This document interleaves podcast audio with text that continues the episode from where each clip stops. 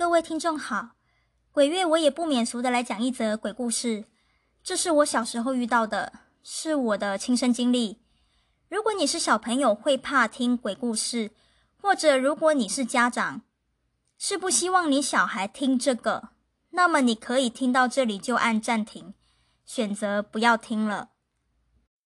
但是听完我遇鬼的亲身经历后呢，我会再讲两则笑话，一则笑话是网络笑话。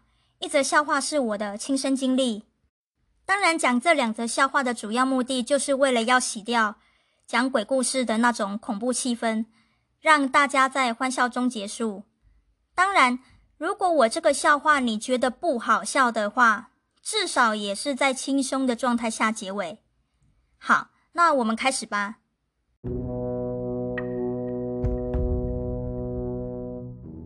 我小时候，我们家有开杂货店。我妈都会顾店，等我爸工作回来，她才会拉下铁门关店。我爸是做水电的，他当时都工作到很晚才回家。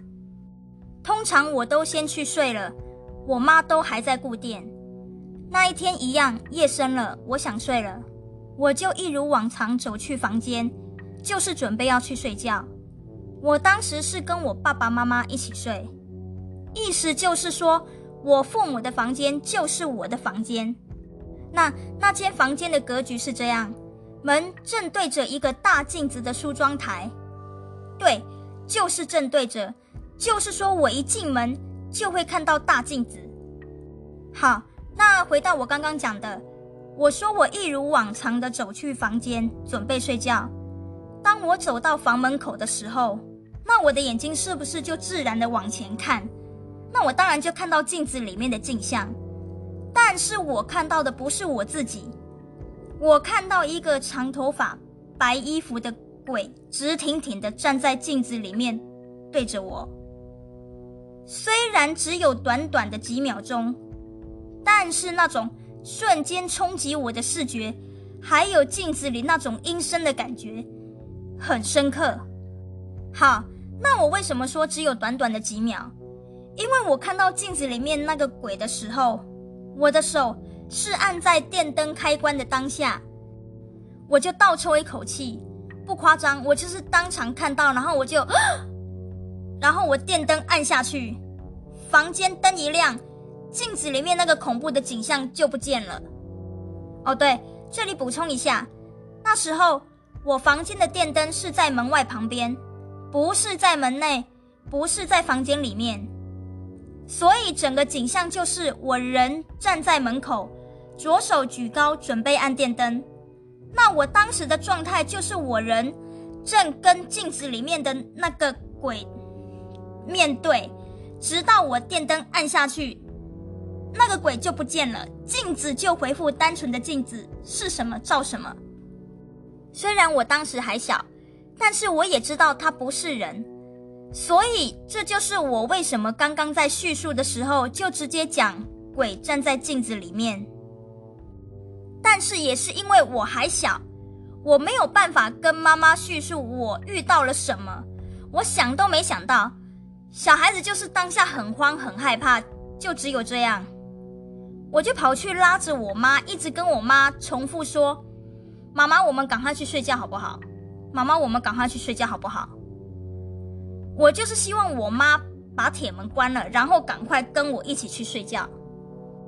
但是我妈就回我说不行，说爸爸还没有回来，她要等爸爸。就是我妈一定要等我爸回来，她才会关铁门休息。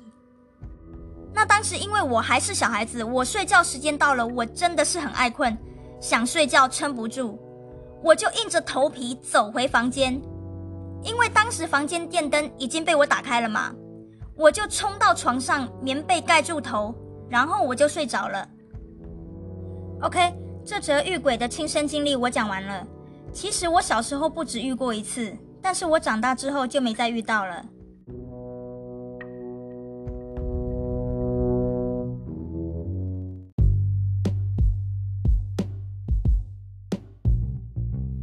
那我们就进入下一个流程，讲笑话时间。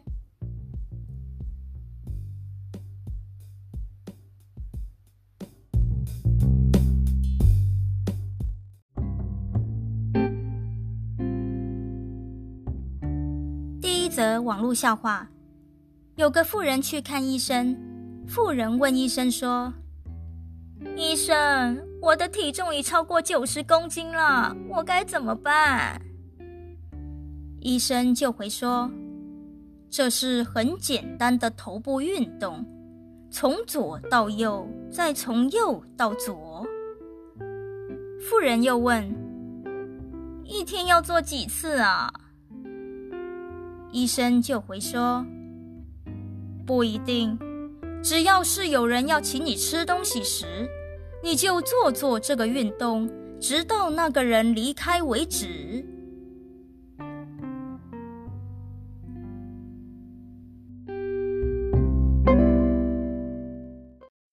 OK，刚刚讲的那则网络笑话好笑吗？还是听不懂不好笑？还是听得懂不好笑？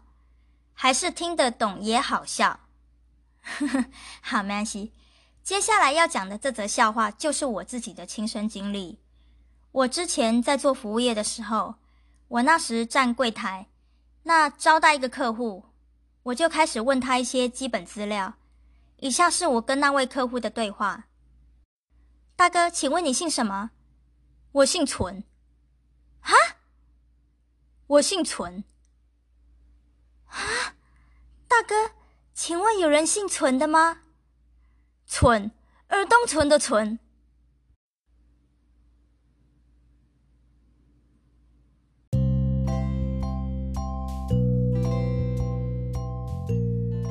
这集一个鬼故事加两个笑话就讲到这里结束，谢谢收听。